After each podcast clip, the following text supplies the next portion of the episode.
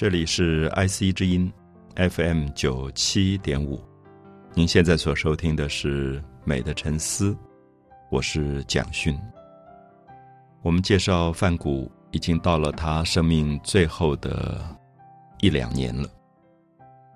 那么在前面的单元里，我们提到一八八八年是范谷一个重要的转折，他一八八八年的二月到了阿尔。然后他期待他最好的朋友高更能够来跟他一起居住，一起画画。那高更到阿尔是一八八八年的十月。那么一八八八年的十月之后，范谷的精神焦虑的状况很明显的越来越严重。我想，当然今天的精神医疗学上会从各个角度来解读范谷的精神病为什么。越来越严重，因为我想现在医疗学都认为，精神病本身可能是一个人的某一种基因，它其实本来就已经存在。我们现在可以说，范谷他年轻的时候那种对基督教的狂热，甚至他到那个矿工里面去对矿工的那种人道主义的关怀，其实都跟这个基因有关。所以我们也特别强调说，其实精神病的某一种倾向不见得不好。它可能是一种狂热，这个狂热如果用的过度的时候，它会变成病；可是如果它用的适度的时候，它就是一个特别感人的力量。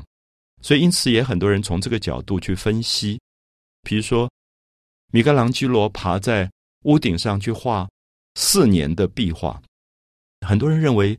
米开朗基罗一定也有躁郁病的倾向，因为我们一般人没有这样大的 passion，甚至也很多人像西方的。精神现代医疗学都特别解释，比如说在宗教里的某一种狂热，其实是一种要燃烧的那种渴望。那范谷很明显，范谷一直要做牧师，他是因为他宗教的狂热一直要燃烧他自己，他渴望把自己烧到一个最极限的状态，而把那个燃烧的光跟热带给一些穷困的人或者受苦的人。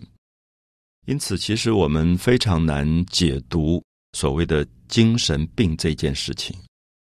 借着范谷的介绍，其实我很希望很多的朋友能够了解对人的某一种关心。那我们在上个单元也提到说，现代的最先进的精神医疗学都认为，精神病其实并没有一个很清楚的界限，也就是说，发病跟不发病，我们叫他病人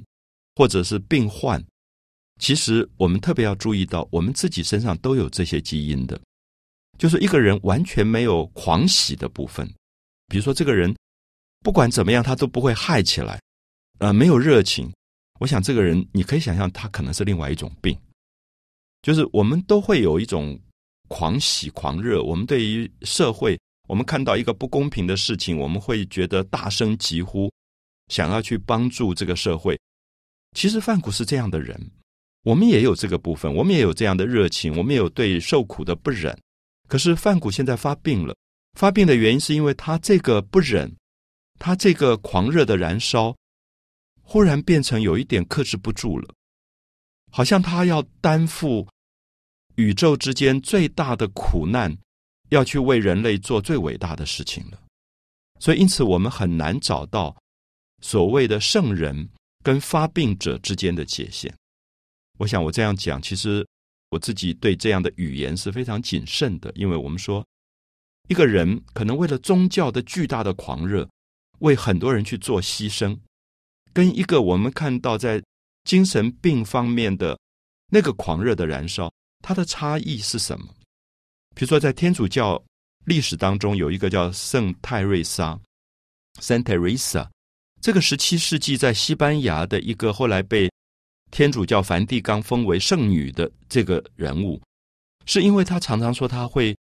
忽然在他眼前出现一片的圣光，然后耶稣在他的面前出现，然后他觉得有一个金色的剑刺穿他的心脏，然后他全身在燃烧。那么，因为这个东西被称为是一个奇迹，就是所谓的宗教世界里面的显圣的一个状况，所以梵蒂冈的教皇后来就封他为圣 （Saint）。可是现在的精神病学上，常常认为 Saint Teresa 在某一个部分可能是类似梵谷的病，就是他会有一种异常的景象会出现。比如说，很多人都认为范谷在一八八八年的十二月年底的时候，他拿了剃刀把自己耳朵割掉。现在的医疗学是，他当时有幻听的这个病症出现，就是因为他的躁郁病太严重的时候，他会一直觉得耳朵旁边有人在跟他讲话。好，我不知道大家能不能理解我的意思，就是说，我们现在发现，在一八八八年的十二月，范谷发病了，是因为幻听。就他耳朵旁边一直有人在跟他讲话，可是如果这个人认为讲话的人是天上的上帝呢？那他会不会被封圣？所以，因此我的意思说，现在很多人在精神医疗学的这个领域当中，会发现，其实人是一个非常复杂的构成体。我们看到使得人性走到最伟大、最光辉的那个力量，跟使得一个人走到发病的那个力量，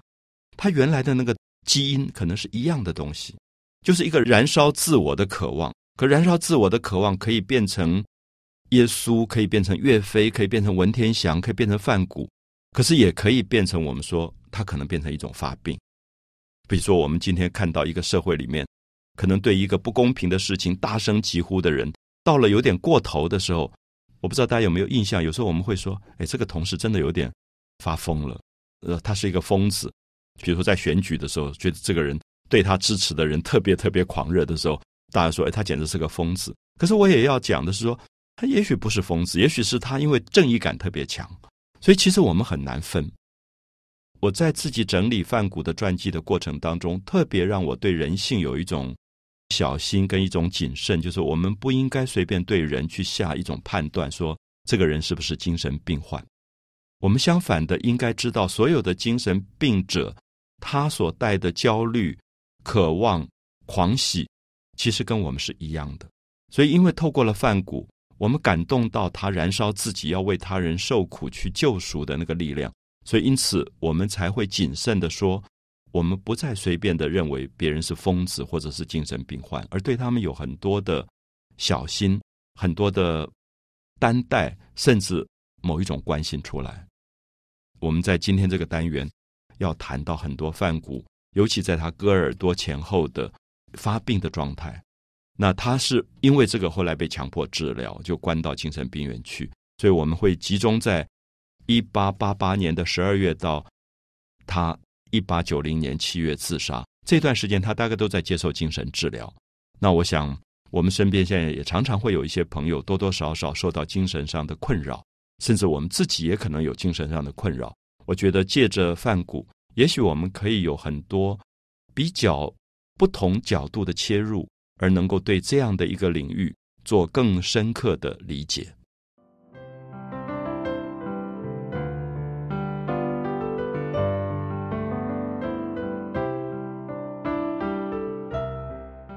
我们谈到一八八八年的十二月，范谷精神病爆发。割了耳朵。那么这个事件，我们在前面的单元有提过，是跟高更有关的。因为高更十月到了阿尔，跟范谷住在一起，可是两个人共同居住，在生活上有很多的摩擦，而这些摩擦可能是触发范谷的精神病爆发的一些重要的原因。因为我们知道，精神病这个基因本来就存在在身体里，可他自己一个人独处的时候。也许他还有机会去摆平，比如说，我们知道这段时期范谷一直在画自画像，他在画自画像的同时，其实也是某一种程度的治疗。可是高更来了，高更来的时候，把他带到了一种精神的狂喜的巅峰，就是他高兴的不得了，他觉得高更来以后，他所有的恐慌、焦虑都会消失。可是他没有想到，在狂喜的巅峰，这个人是最危险的，因为他摔下来。可能是一个巨大的幻灭，所以我们通常会发现，一个朋友精神的状况最危机的时刻，可能并不是他长期的某一种沮丧，有的时候反而是他过害，那个狂喜到了有一点控制不住的时候，你特别要小心，因为就是他接下来会是一个巨大的幻灭。我们看到范谷很明显，就是当他达到狂喜的巅峰的时候。那个落差太大，他几乎是从天堂一下直接坠到地狱去。他一下受不了，因为那个时候短短的两三个月的居住生活，他跟高更住在一起，每天每天争吵，而那个争吵里面，他最后几乎找不到自己一个容纳自己的空间，所有的生活都被高更所纠缠或者干扰。所以高更后来也很痛苦，高更就几乎不敢回家，每天就在外面逛来逛去。所以到十二月的二十四号，圣诞夜的晚上，我们觉得在西方的基督教里面有这么大的象征意义的这个夜晚，所有人都在唱着平安夜的夜晚。而这个时候，高更不敢回家，高更在寒冷的夜晚里面到处四处游荡，而最后发现范谷跟在他后面。那高更是一个好朋友，其实这个时候也许应该去温暖这个朋友，也许应该去听听他讲，他究竟有什么问题，有什么样的心事。可是我们知道，人很脆弱，人在这种时候，就是我们自己有时候身边有这样的朋友，我们会躲起来，我们会害怕，因为我们不晓得怎么去面对这个朋友。所以高更当时就躲起来了，就找了一个旅馆住在旅馆，根本不敢回家。而那天晚上刚好就是范谷自己把耳朵割掉的发病的一个最重要的关键，所以很多人后来会怪罪高更，认为高更没有帮助这个朋友。可是我也常常会跟朋友检讨说，我们自己在面对很多精神病患的朋友的时候，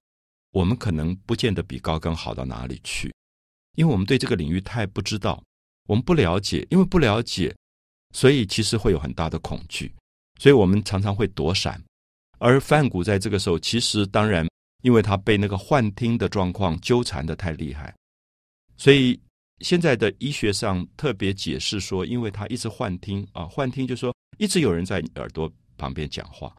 就说如果我们碰到一个精神病患的朋友，他跟你说啊，有某某人或者某某神在我耳边里一直讲话，他讲的不是幻想，因为他是真的发生这件事，就在他耳边，他是真的听到。所以有时候我我。问一些精神病方面的医生，他们就跟我讲说：“你对他发脾气、生气是没有用的，因为对他来讲那是很真实的东西，就他视觉上看到的东西，跟他听觉上听到的东西，对他来讲是真的。如果不是真的，范谷不会拿起剃刀，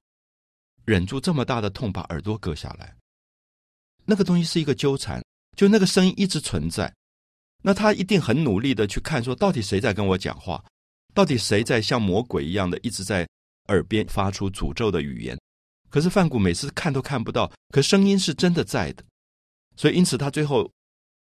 生气起来了，他就拿剃刀把耳朵割下来了。所以这件事情是呃现在的精神医疗学上一直在探讨的一个重点啊，也让我们了解到说精神病患他所受到的痛苦，恐怕是我们正常人非常非常难以理解的，因为。他是真正感觉到那个东西在折磨他，在纠缠他，所以我特别会建议大家，如果有兴趣，可以参考一下啊，在我写的这个《受苦与救赎》范谷的传记里，我特别比较了范谷的自画像，因为他的自画像是一八八八年到一八九零年之间，大概有二十二张。你会发现，在他割耳朵之前，范谷所有的自画像，我们在前面的单元里有介绍过，充满了焦虑。充满了一种精神上不快乐的，那个眼睛就是让你一看就觉得要发病的。可大家如果看到割了耳朵之后，他画了两张自画像，我们特别给他一个名字叫做“割耳自画像”。这两张自画像都在伦敦啊，都在伦敦。如果去伦敦的朋友，在 Coto Museum 啊，一个小的画廊，在 Kings College。这个国王学院里面的一个 Coto Museum 科托艺术中心，你会看到这张画，或者你到这个伦敦的国家画廊也会看到这张画，因为他画了两次。那如果没有去过现场，我想你可以翻一下画册，找到这两张画。这两张画很明显，你看到他右边的耳朵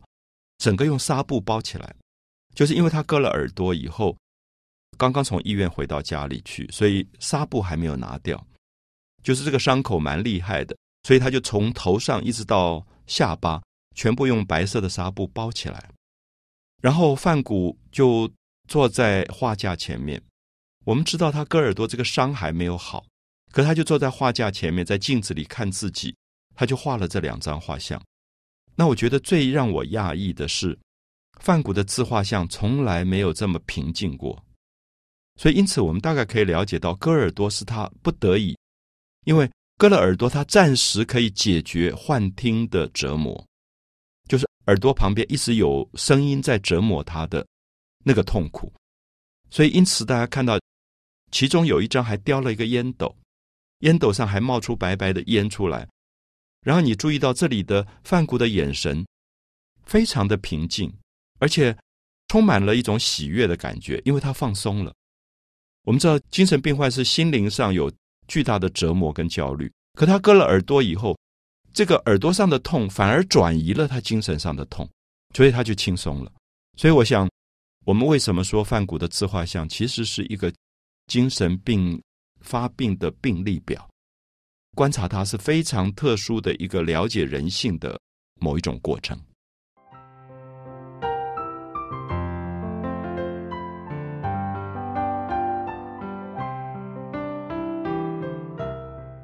我们谈到了范谷在一八八八年十二月的这个精神病的爆发，那么他割耳朵这个事情，第二天在阿尔这个小小的市镇当中的地方报纸的地方版。有一个小小的一段消息，大概没有什么人注意了，就是讲一个荷兰的画家自杀的一个消息。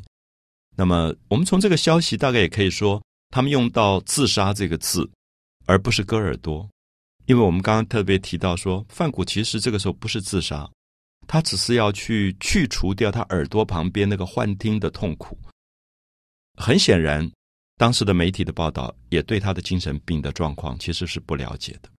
所以我们感觉到范谷的寂寞、范谷的孤独、范谷的痛苦，是整个世界其实没有了解他的可能，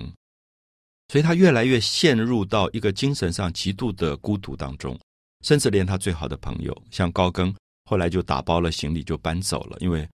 他也不知道怎么面对这个事情，他也对这个朋友很 guilty，很多的抱歉，可是他没有办法解决这个问题，所以他就拍了电报给范谷的弟弟。迪奥啊，迪奥就赶来解决这个问题，然后就把范谷送到了圣雷米精神病院。好，我们知道这件事情其实是不得已，因为当时范谷发病以后，报纸登了小小的消息。那虽然没有很多人注意，可是范谷的邻居全部都注意到了。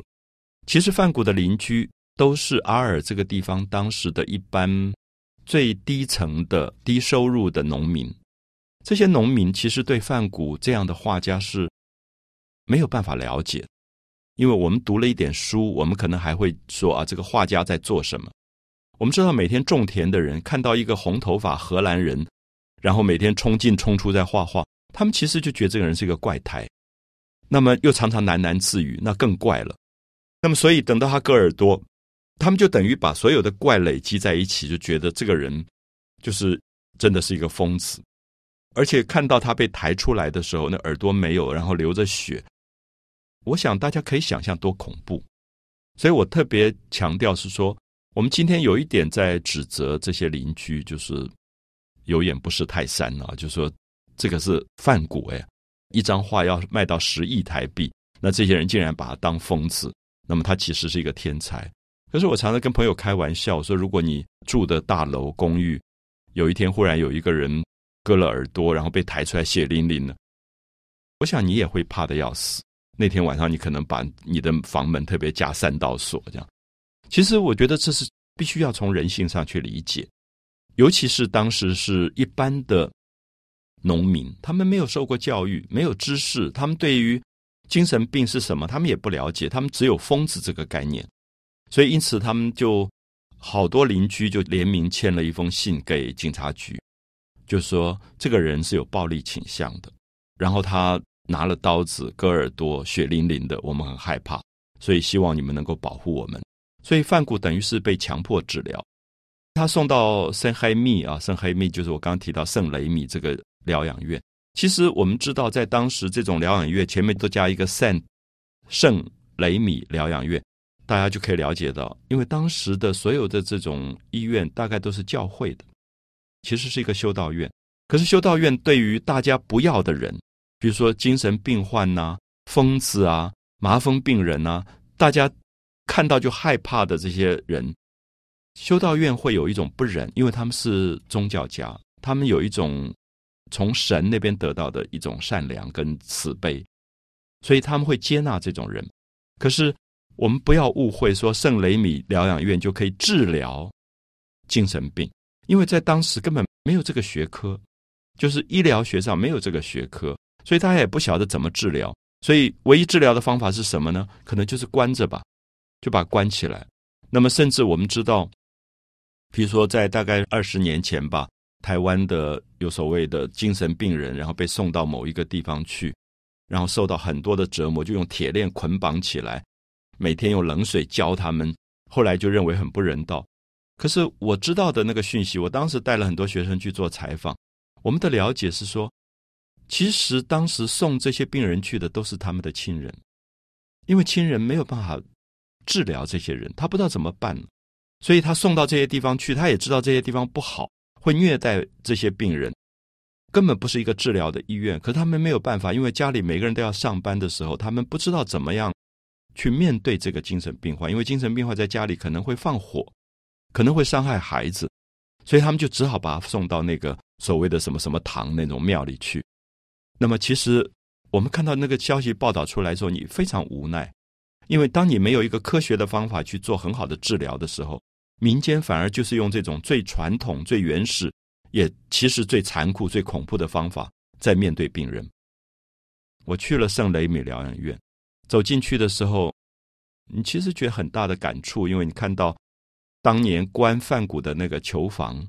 现在还保留着小小的一个房子，里面一张单人床，然后一个很厚的木头的门，门上有一个小窗子，就是每天送食物给他的。然后上面有一个很大的锁，那个锁上面都已经生锈了。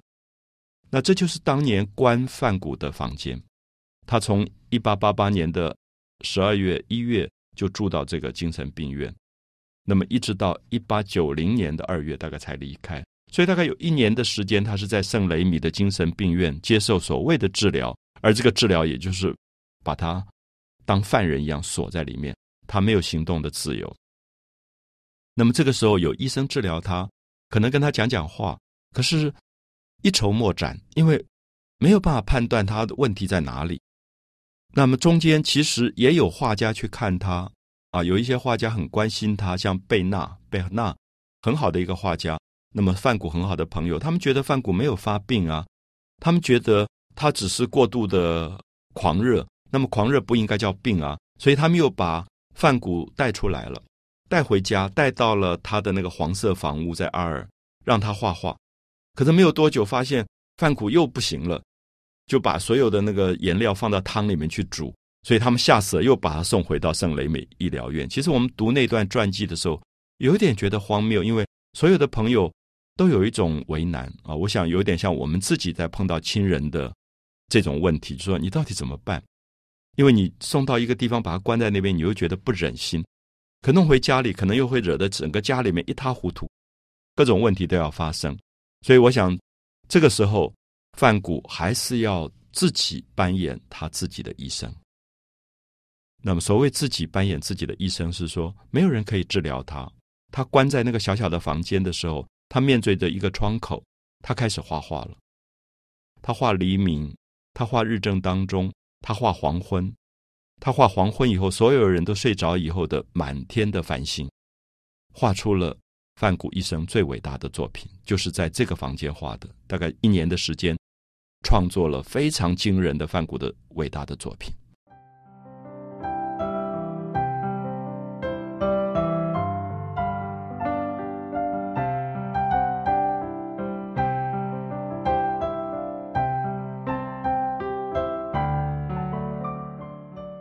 我们谈到了一八九零年，范谷在这个之前，在圣雷米的这个修道院治疗了一年。那我特别提到这一年的画作，大概是范谷最精彩的画作。我也跟很多朋友提到过，我去过这个现场。然后现在因为关过范谷，所以这个小小的囚房，这个精神病的关疯子的房子。变成了古迹，变成了名胜，所以有时候觉得很荒谬。那么这个让范谷在这里受了最大的痛苦的这个房间，现在全世界的观光客都去看。那当我们在那个房间里浏览的时候，我们到底感受了什么？我们觉得这是一个疯子吗？还是一个天才？他在这个房间画出了最伟大的画，可是他当时被对待的角色当然是一个疯子。如果不是疯子，这个房间的门上不会挂着那么大一把锁，那个锁很显然是防范他逃走的，认为他有逃走的倾向，认为他有暴力的倾向，所以范谷是二十四小时关在这个小房间的。比如说，我在一个录音间里看到这样小小一个房间，大概范谷的房间就是这样大小。如果我是一个二十四小时不能够出去的人，这一年我会在这里做什么？我想，大部分的精神病人其实关在那样的房间不多久，所有的身体都生病了，因为我们知道不能够行动，不能够自由，所有的渴望、梦想被压抑，其实是身体变坏的最大的原因。所以，我们也觉得这种传统的对待精神病患的方式，其实非常的残酷。那么，所以我们读到的所有的资料，圣雷米的精神病院当中的病人，其实很快大家就离开人间了，因为他们的身体很快就变坏。可是范谷毕竟有一个强烈的意志力，他要去对抗自己身体上的某一种折磨，所以这个时候他还在画画。能够治疗他的最伟大的药，竟然是绘画，是艺术的创作。他面对着一张一张空白的画布，面对着他的窗口，他把窗口看到的所有的风景画成一张一张精彩的绘画。那我也特别希望，如果有朋友将来有机会旅游到圣雷米，在这个精神病院的窗口坐一坐，面对着窗口，你会觉得很特别的感觉。因为我跟朋友提到说，我自己的家有十二扇窗，可是我很少坐在窗口前看外面的风景。有时候也坐着，因为我外面是一条河，很漂亮。可是不会像范谷二十四小时坐在那边看着风景。可是范谷的房间那么小。他只有一扇窗，而他不能出去，所以我们就会发现那一扇窗变成一个他唯一跟外面世界沟通的一个管道。所以，因此我会觉得那个窗户真正变成了一扇心灵的窗户。如果我们是一个囚犯，我们在一个四面都是墙壁的房间，墙壁上只有一个小小的窗，我相信我们会整天爬在那个窗口看外面，因为外面的光。外面的风景，外面所有的人走过的感觉，对他都是生命的渴望。我不知道我们能不能讲得清楚，因为我们没有这种被囚禁的经验啊。当你被囚禁之后，被压抑之后，你才知道自由多么可贵。所以这个时候，我就会拿着梵谷的画册，坐在那个窗口看。我发现外面有一个小小的丘陵，一些岩石构成的小山。小山的前方是一大片的麦田，金黄色的麦田。在这一年当中，这个麦田从播种到萌芽，到成长，到结穗，一堆一堆的麦穗结穗，范谷全部画出来了。这是一年，可是每一天从黎明第一道的光照在远远的麦田当中，他就开始在画，然后有云。流过来，那个云在天空慢慢慢慢的旋转，它就在画那一堆白云。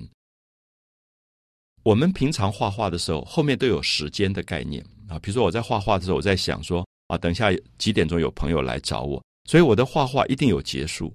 我觉得范谷这一年他画画的时候，后面没有结束，因为他永远不能出去，所以对他来讲，画画这件事是永远，看风景是永远，所以他就一直看着那一片云。我不知道，我们如果有一个时间没有结束的去看那片云，我们会看到多么美丽的云。我们平常看到的云，我们都不觉得美丽。可是范谷看到那个云，他从来没有看到云可以这样舒展，这样子收放自如。那个云像一个过来安慰他的一只手，里面充满了人的温暖的感觉。我试图在我写范谷的时候，在画册里把这一年里面。在这个窗口画的几张画连起来，你就会发现，他从黎明画到日正当中，画到黄昏的那个过程，其实风景没有变。还是小山，还是麦田，还是那一颗孤独的丝山。可是变的是什么？变的是光线，从黎明的光慢慢慢慢亮起来，到日正当中的光。他看到有农民在农田里面收割，啊，他画了那个麦田的收割，他也画过光秃秃的收割以后的麦田。黄昏的时候，那个整个落日的那个美，然后落日下去了，整个天空完全变成暗蓝色啊！地中海的那个夜晚，那个天空是非常非常蓝的。然后一颗一颗的星开始亮起来，像点灯一样的亮起来。然后他可以观察到每一颗星从什么位置移到什么位置。好，我现在讲这些部分，我想很少有朋友会感觉到说，我们今天没有时间坐在一个。天空前面去看一颗星怎么移动，比如说北斗七星，它在不同的季节、不同的时间，它会有方向在转变的。啊，比如说北斗七星的那三颗星斗勺的部分跟斗的部分，它会在转动的。如果我们有很长时间无所事事的去观察星，我们会发现星一颗颗亮起来，它有一个它的循环的秩序。好，这个时候我们看到梵谷画出他最伟大的一张画《Starry Night》，所谓的星夜，他画了最美的星夜。所有的人在这张画前面几乎都热泪盈眶，流着眼泪看这张画，因为我们看到了一个最孤独、最寂寞的一个在囚房里面的人，最后想要跟整个宇宙讲话时候的那个热情，他把那个感觉画出来了。所以，如果大家听 Don McLean 唱的《Starry Night》。啊，那个有名的一首美国的流行歌，你就可以看到，他是为了这张画所写出来的一首伟大的作品。美的沉思，我是蒋勋。